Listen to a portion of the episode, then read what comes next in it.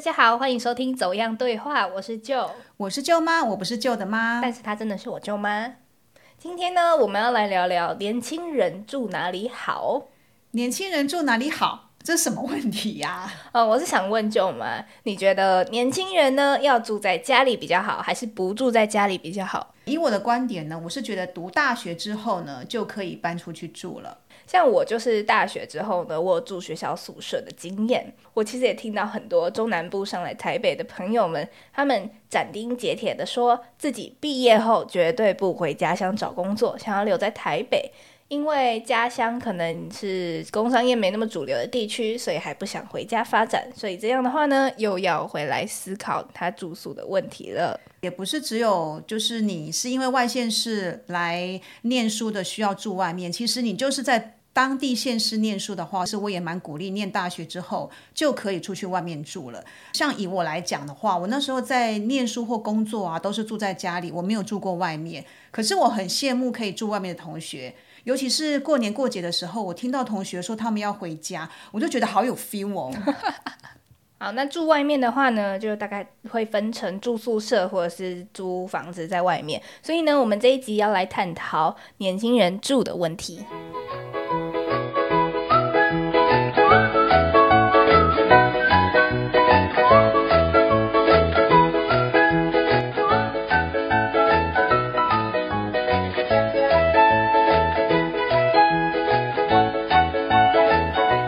我知道很多学生想住外面啊，其实是不想要听爸妈在面碎碎念啊。那除了这个原因之外，你怎么还会想住外面啊？嗯，我先说一下，我是台北人，然后我又念台北的学校，就是说我每天上学通勤来回大概是两个小时，就是还是算在一个合理的，还是可以接受了。对对，回家住的那个范围之内，所以基本上我照理来说是没有机会可以外宿的。可是。呃，我还记得我刚进大一的时候啊，就是身边的朋友全部都是住宿舍，他们下课之后就一起回宿舍念书啊、煮饭啊这种，就是或者是晚上休休一起出去过夜，就没有人要管。啊那时候我就觉得超级无敌羡慕的耶！哎，你想到了，好像都是比较玩乐面的。对啊，对，这个外宿的生活真的是比住在家里精彩很多哎。对啊，所以我就想说，哎，我大学四年怎么可以缺少这个住宿舍的体验呢？那除了当然玩乐之外，还是有一个考量，就是说，我觉得我如果大学没有出去住的话，未来好像就没有这个机会了，因为我就是会理所有点理所当然在台北找工作嘛，然后大学就算是一个蛮适合出去尝试独立生活的阶段。是，那你出去外面住啊，有发现什么新大陆吗？哎，我觉得超自由的，就是时间完全是你自己的。呃，我要我要几点起床、吃饭啊、睡觉啊，这些都不会有人干涉。像我住家里的话，我平常都要提早两个小时起床，准备出门上课。那我住宿舍的话，我其实只要提早半个小时就好了，超级省时间的。不过我知道有些人外宿之后呢，就睡到自然醒，课来不及去上，那就算了。这些呢，我们说出来可能就会让爸妈又担心了。不过我们在第一集的时候有提到啦，就是有一句台语的这个俗话说。北木那波熊跟那北跟熊，像我的话呢，我可能会知道我的小孩也会有这种状况，但是我不会帮孩子 morning call，他自己做的事情要自己去承担。而且如果没有爸妈这样时时刻刻盯着你要去上学，或者是就是每天敲门叫你起床要上课了，如果你自己住外面，你真的睡过头一次，你就会知道哦，完蛋了。然后你这这次经验，你就会真的谨记在心诶。其实我说到这里，我这个住宿舍宝贵经验呢，也是经过一个月家庭革命换来的。我知道有一些家长其实比较保护小孩子，尤其如果说他的孩子是女生的话，有时候不太放心他们到外面去住，甚至我还听过，就是他没有办法说服孩子不要搬出去，甚至请学校的老师来帮忙说服小孩。那就你当初是？怎么革命成功的？这个我很有兴趣，说来听听看。你刚才讲到那个女生的身份啊，其实这个也是我爸妈考量的其中一个很重要的原因。那我一开始。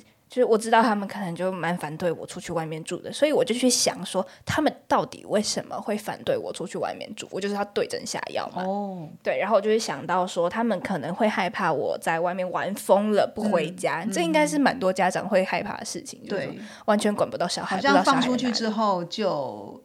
就不晓得飞到哪里去了，放出去的鸟飞 不飞不回。来。对，对啊，然后我就知道这件事情，所以我会给他们一些保证。我就跟他说，我保证我假日会回家。嗯，那然后我也会跟他们，我会试图说服他们说，其实你看我这样住在外面，也就一个学期的事情，一个学期说真的就四个月啊，时间 很快就过去了，就也还好。然后这四个月也是让我自己出去试着独立生活。所以你那时候用这样的对症下药的方法去跟爸妈说之后，他们也就很乐于的接受你的这种说法，然后让你搬出去住了。其实，因为我刚刚说我家庭革命有一个月嘛，就是当然还不是这么的容易。哦我就是当然还要再加上说，我要可以就是用要动之以情，晓之以理嘛。所以我刚刚已经先跟他们晓之以理，我现在跟他们动之以情，就是说我真的读书好累，好辛苦。如果每天这样通勤来回两个小时，我其实节省到的是我睡觉的时间。你们看在我这么累的份上，拜托让我住外面了，我想要睡觉。然后再来是，我就会呃，然后就会开始跟他们谈条件，就是说，我想知道你的条件是什么。我的条件就是我要住宿舍，那我们来交换条件吧。是，然后我我爸就跟我说，那就你只能住一个学期，你就是哦这四年你只能住这一个学期。然后我就想一想说，好，那就这样。你好像不止住一学期吧？对，结果后来住了两个学期。有一之后就有二跟三喽。就是后来后来又觉得，后来又用同一个理由跟他说，我真的好累哦。我在想，应该是你前面表现的也蛮符合他们的期待的啦，跟跟预期，就是你说到做到，所以后来他们也很放心的就让你去住外面了。嗯，而且我第二次的时候，其实我没有，就是我有先预告他们我会做这件事情，可是我没有要管他们，就是有没有要答应，我只是先候补了宿舍，然后排到了跟他们说，哎、我排到宿舍了，然后他们就想了一整天之后说，好啦，让你去住。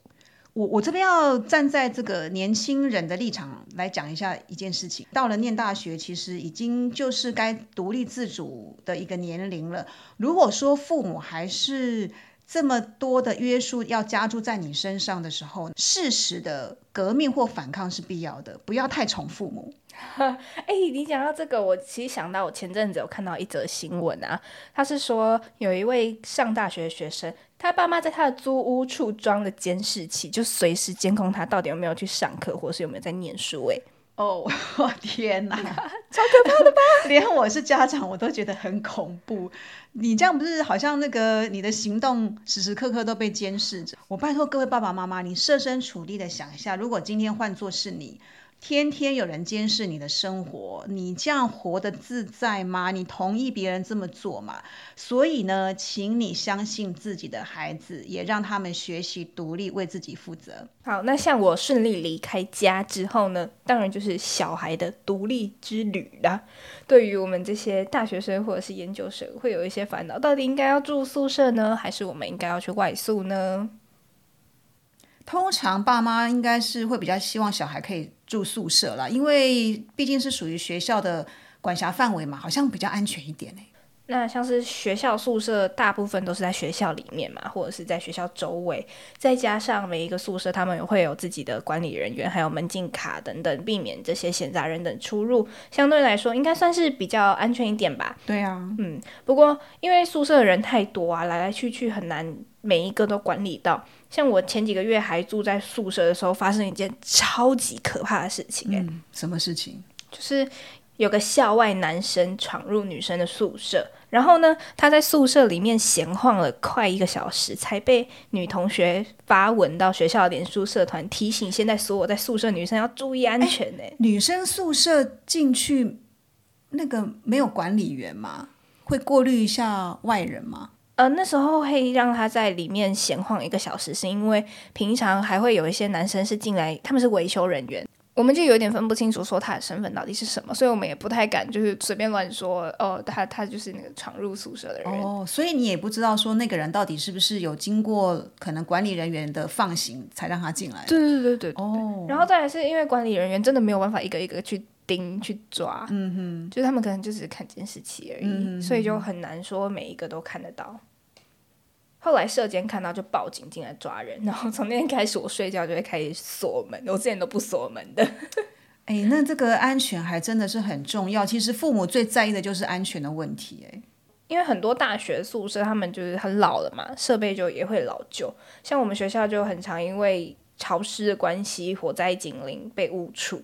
然后像是我们学校宿舍最高纪录是一个月被误触三次，而且这三次呢都是在深夜或者是清晨那一种，大部分人其实都还在睡觉的时候。我觉得有点像是狼来的故事嘛，就是你多叫几次，人家就会觉得你骗人，你骗人，你才不是真的火灾。所以我到后来很多朋友他们都当做没有听到火灾警铃就继续睡觉，很可怕哎。他们万一真的发生火灾，就是真的再见嘞。哎，那学校到底有没有去维修啊？这样听起来还蛮可怕的哎。维修，我们根本不知道啊，因为他们就会可能最后广播说啊，不小心误触了，请大家不要担心，那就没了。好，身为家长的身份，我还是要提醒学校，请你们多多注意这个学校设备啊，一些线路的一些问题，确保我们的孩子住在学校里面是安全的。听起来女生的这个宿舍。管制好像比较多，我知道会有门禁嘛，可是像男生宿舍就比较没有门禁的问题。像你舅舅啊，他念的大学校风非常的自由，他们的宿舍还是由学生自己管理的，有自治会，然后会自己选干部，连宿舍里面的餐厅啊、一些商店都是学生一手去搞定的。住宿只要注意好安全，就会蛮好玩的哦。其实讲到宿舍娱乐，我可以想到一大堆，就是很多人会聚在一起，可以打麻将，就每天晚上那边喝台啤打麻将，然后就连线打电动啊，不然就是像像我的话，就是会跟朋友一起煮饭，然后一起念书，一起就是开会啊，有的没的，然后再来是室友。还可以跟室友培养感情，就是你们可以一天就腻腻在一起好几个小时，还可以一起睡觉，很开心诶。像这种夜夜笙歌的状况也是有啊。那时候你舅舅还住在学生宿舍的时候，我是有去过几次。他们的宿舍房间可真是精彩呀！怎么样个精彩法？呃，可以说是门庭若市，每天都很多人来串门子。然后你讲的那些打麻将啊，然后什么泡茶、吃火锅啊，然后大家聊天，失恋的同学也会过来诉苦，然后大家就会给他安慰。哦，对，但是呢，有个缺点。什么缺点？真的想念书的人，在那个宿舍没有办法念书，所以他们可能要另外找安静的地方念书。就是他们的宿舍已经是社交场所。没错，没错。而且我觉得你住外面啊，大家生活习惯不同，应该也会要有磨合期吧？嗯。就像是一些小事情，然后可不可以在房间吃东西，可不可以在房间讲电话或者吹吹头发，这些就很小的事情，你可能在住宿之前你是想不到的。那这些当然还是要跟你的室友好好的去协调，然后这个磨合期也有可能是好几个月或者是一整年之类的。在外面的话，可能大家生活习惯都不同，所以互相包容其实也是一个学习怎么跟别人相处的一个好方法。嗯，那其实讲到这个之外，我还想到一个东西，就是其实住宿舍会有小偷哎。哦，这个我有听过。对啊，这个就不是已经不是磨合期可以解决的事情了。这个基本上跟个人的品性道德是有关系的。嗯，那偷东西的部分当然就不限于偷钱这件事情。我觉得呃最常见的东西就是像我们学校有一个交流版，那上面大家一天到晚都在发文说。请那个小偷，就是偷吃我冰箱里面食物的人，给我自首，不然我就要去调监视器。哎，你如果是发生在你身上，你真的会去调监视器吗？我觉得会，因为我想说，我的东西，你凭什么拿我的东西？嗯哼，这个可能是呃蛮常见，就是调监视器找到凶手的一个方法。不过，我想跟大家分享一个故事，大家可以去思考看看啦。就是有个朋友，他的小孩。住宿舍，那他呃，就是妈妈也常常会寄一些自己煮的东西，弄好真空包寄去给他，他就会把它贴好名字，然后放在学校宿舍的冰箱里面。但是他好几次都发现他的食物真的就被偷走了。嗯，他的室友也建议他说：“哎，你去调调监视器啊，看看到底是谁把你东西偷走了。”这位孩子呢，呃，他后来想一想，他决定。不掉电视器，为什么？因为他从两个方向去考量。第一个是说，也许偷东西吃的这个同学呢，家境也不是很好，他常常饿肚子，没有东西吃，所以他既然也不缺的话，他愿意把他的食物分享给需要的人。就当做做爱心。没错。那另外一个是说，如果他今天掉了监视器出来，知道是谁了，从此之后，这个宿舍所有的同学住在这里的所有同学，可能都会知道这个人就是个小偷。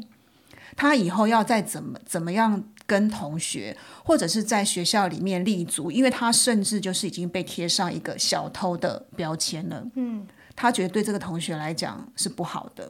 哎，他很会做人，所以他决定他不掉监视器。嗯，对，他是从不同的角度去思考，当他遇到这个事情的时候，他要怎么去处理？我觉得他是一个仁慈的一个一个人啊。这个也是跟他的家庭教育是有关系的。不同的做法提供给大家参考。我没有说你调监视器就不对，或者是你不调才是对的。有不同的面向的处理方式，所以就提供给大家去做参考，这样子。哦，那我们住在宿舍，其实就有点像是一个社会的小缩影。那你在这里会遇到一些什么人情世故啊，或是有的没的事情，其实到了社会上，可能还会有更多类似的事情发生。那刚好住宿舍，就算是给你一个提早磨练你自己的机会了。就我们谈了蛮多的，又到了我们吃东西的时候了，我们要休息一下。今天我准备了水果拼盘，因为我知道你们住外面好像很少吃水果，哎，真的，我都不吃水果。我们都买当季水果，这个红龙果好甜哦。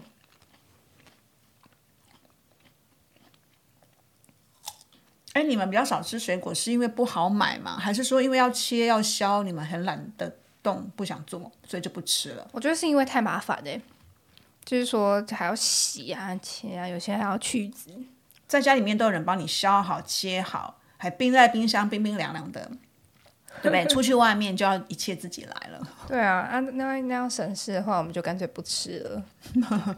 不过现在也有卖那种削好的，可是那种都比较贵啊。哦，不然它就是那种，哎，我发现有一些水果行，它是会切那种快烂掉的给你，反正你也看不出来外观。而且它有时候为了要让水果吃起来比较甜，它会去泡糖水。嗯嗯。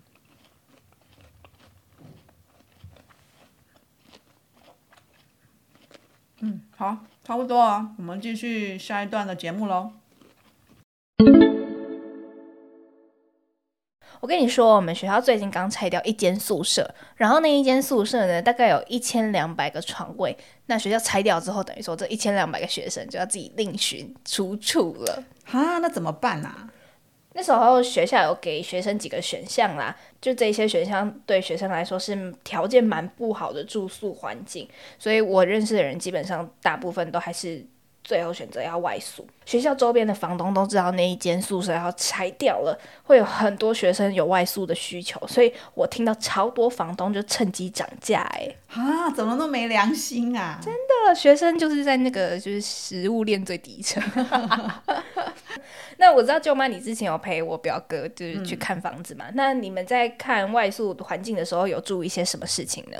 你你表哥他先从网络上找到几间觉得还不错的房子。